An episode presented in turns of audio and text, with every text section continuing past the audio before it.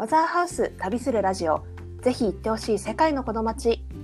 こんばんは。ナビゲーターのヨッシーこと吉波です。この番組ではマザーハウススタッフが訪れたことのある世界のお気に入りの街をリレー形式でご案内していきます。変わり者が多いマザーハウススタッフの旅先はとっても個性的です。次のお休みの旅行に一味違う旅先をお届けしていきます。本日は先週に引き続き横浜元町店の高橋さんに来ていただいております。高橋さんこんばんは。こんばんは、えー、高橋さんには先週に引き続き岩手県陸前高田市広田町をご案内していただきます、はい、えー、前回はあの高橋さんのあのかなり詳しい自己紹介をしていただいたのとあとあのわかめのプロということでもう広田町に確か1年半ぐらいあれですよねこうもう通い続けるみたいな時期もあったんですよね。そうですねありましたね。わあすごいなんかそれをやりながらわかめのプロというかわかめの養殖のプログラムも一緒にやっていたっていうことでちょっと前回プロの話をかなりあの聞いてわかめが食べたくなった回だったんですけれども。はい、はい、今週はあの先週に引き続き今度はあのさらに街のお話を聞いていきたいなというふうに思っています。はい、おすすめポイントの2つ目に挙げてくださった、えー、癒しと学びを与えてくれる海について教えてもらってもよいですか？はいわかりました。そうですね。あの前回もお話しさせていただいたわかめさんが育っている場所でもあるんですけれどはい、繋がってくるわけですね。そうなんです。あの広田町といえばもう海っていう感じなんですけれど、うんうんうん、あのというのも広田町ってあの地図で見ていただくとあの、はい、半島なんですよ。あの岩手県の右側ってこうギザギザギザってしていると思うんですけれどなんか小学校で習うリアス式海岸ってやつですよね。はいはいそうですそうです、小学校の時に初めて学んででもなんかギザギザしてるけど本当にギザギザしてるのかな？みたいな。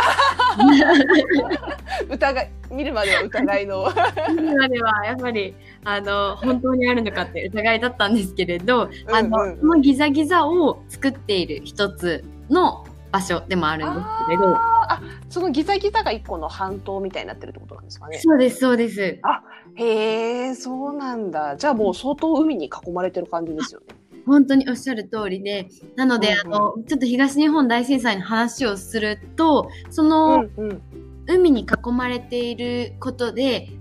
両端から海に覆われてしまって一時期はその陸とつながらず孤島になってしまったっていうことなんですよ。ああその津波が来てしまってっていうことですか？道路が冠水してっていうことですか？そうですそうです。へえそんな大変なことになってたんですね。そうなんです。なので隣の市街地とこうつながらない状況にあったこともあるぐらいその海っていうのは、まあ、人の命を奪うものでもあるけれど、まあ、そうやって海の幸だったりそれこそ癒しを与えてくれる場所でもあるのではい、うんうん、そんな海を紹介させていただきます。ね、広田町の海はちょっと他の海と違うんですよみたいなお話もしてくださっていてそれがなんか今言ってくださったちょっとこうなんて言ったらいいんだろう。だから確か高橋さんがなんかこう命を感じるっていう話もしてくださってたんですけど、これってどういうことなんですかね？そうですね。あの海ってやっぱりあの見るとすごい心穏やかになったりあの、うんうんうん、リラックスをさせてリラックス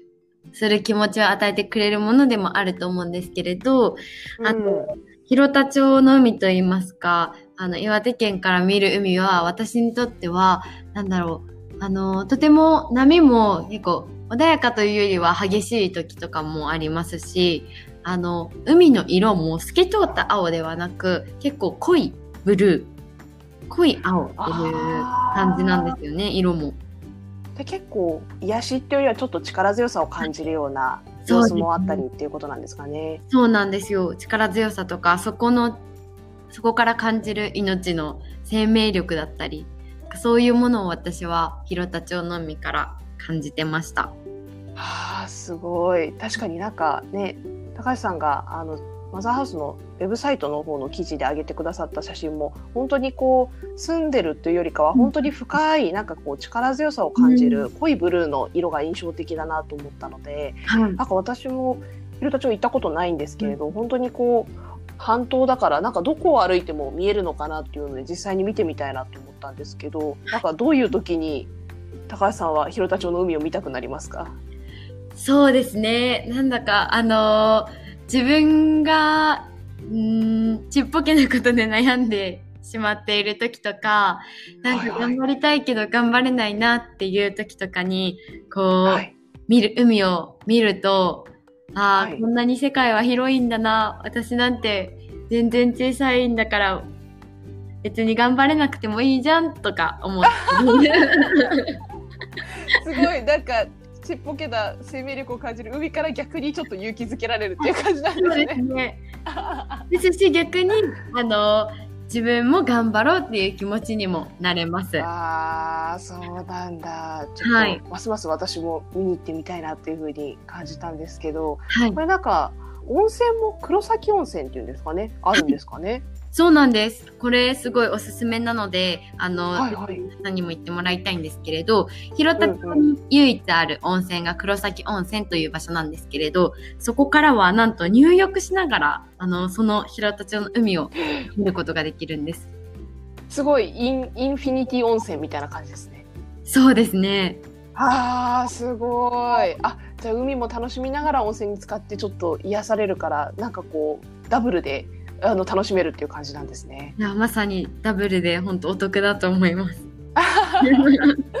すごいあのめちゃめちゃ温泉好きなんであの私はぜひ温泉に入りながらあの楽しみたいなっていうふうに思いました。最高ですよ眺めが。ちなみに地元の方もそのまあ、本当に震災の時は大変な思いをしたと思うんですけど海に対してどう感じてらっしゃるんですか？そうですね。あの地元の方とも実際に震災のお話もする機会もあるんですけれど私が感じたのは、うんうん、なんかその海に対するネガティブな言葉だよりも、うん、うんうん、やっぱり僕たちは海が好きだっていう風なお話だったりやっぱり海に感謝しているっていうことを、まあ、言葉にしなくても海への敬意だったりそういうものをあの話されたりあの実際に何て言うんでしょうこう姿を見て感じることが多いですね。なんかちょっとちらっと聞いたんですけど、はい、今でもその広田町の方と LINE してるって聞いたんですけどなんか写真が送られてくるんですよね。そうなんですよあのとても可愛らしいあのおじちゃんと LINE をしてるんですけれどおじちゃんと LINE してるんですね。ですけどあの毎朝4時半ぐらいに起きられ起床される方で、あの毎朝散歩してその海と朝日の写真を送ってくれるんです。すごい。それはなんかお仕事があれですか？わかめの方ですか？わかめの漁に行かれるからとかっていうの4時とかそのぐらいに起きられるんですか？そういうわけではなくもう普通にあの日々の日常の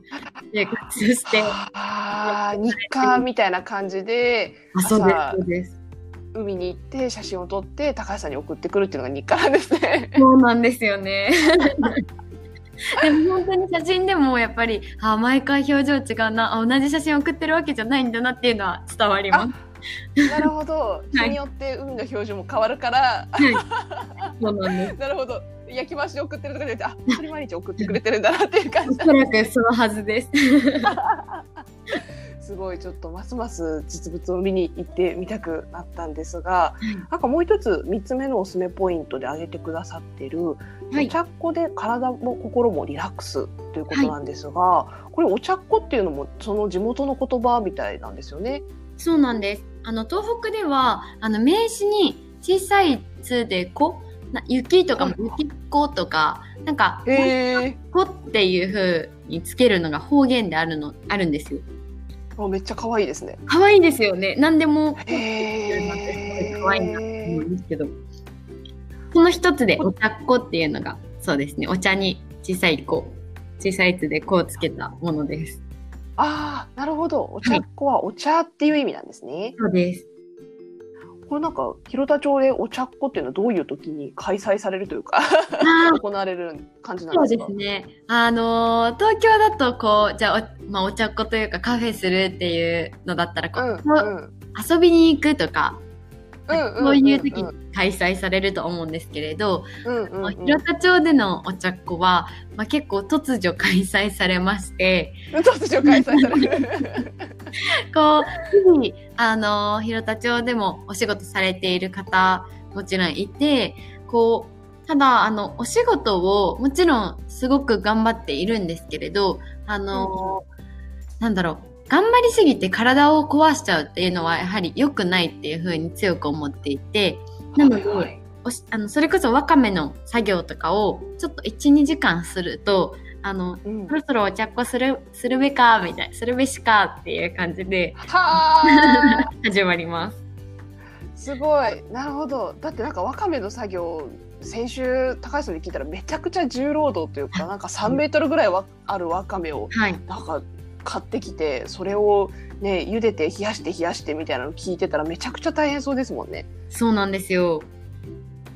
えー、2時間おきぐらいでそのお茶っこをするべかってなってみんなでお茶っこタイムが始まる感じなんですね。そうなんですよ。でもそれがすごい幸せな時間で、まあ、お茶を飲んだり、お菓子を食べたり、その、うんうん話をしたり、で、こう、本当に、なんて言うんでしょ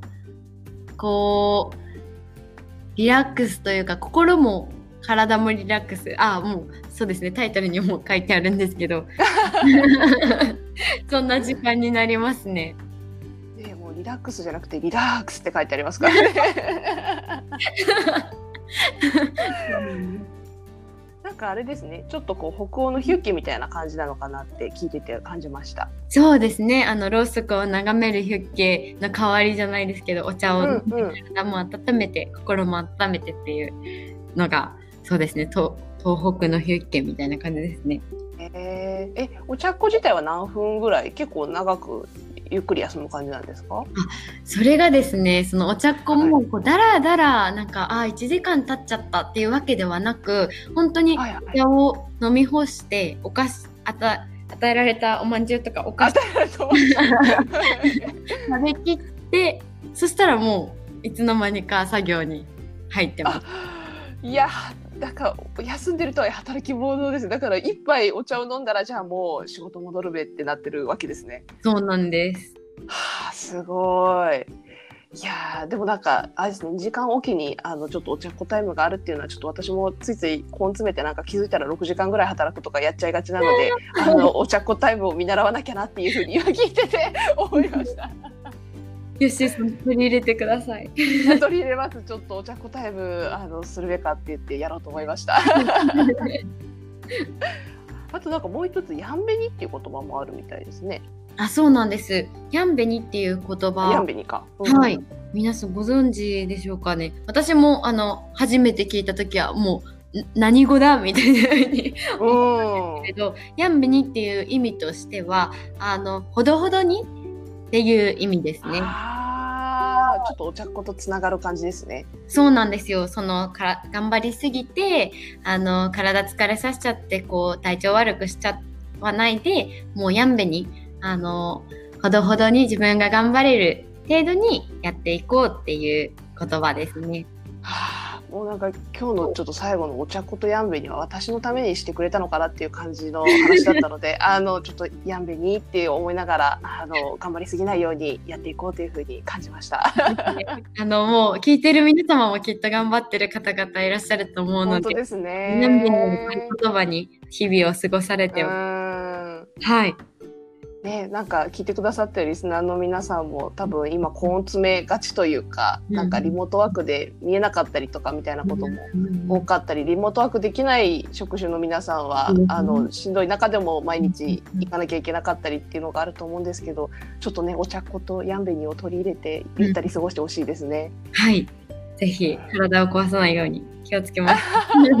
気をつけましょうみんなで。はい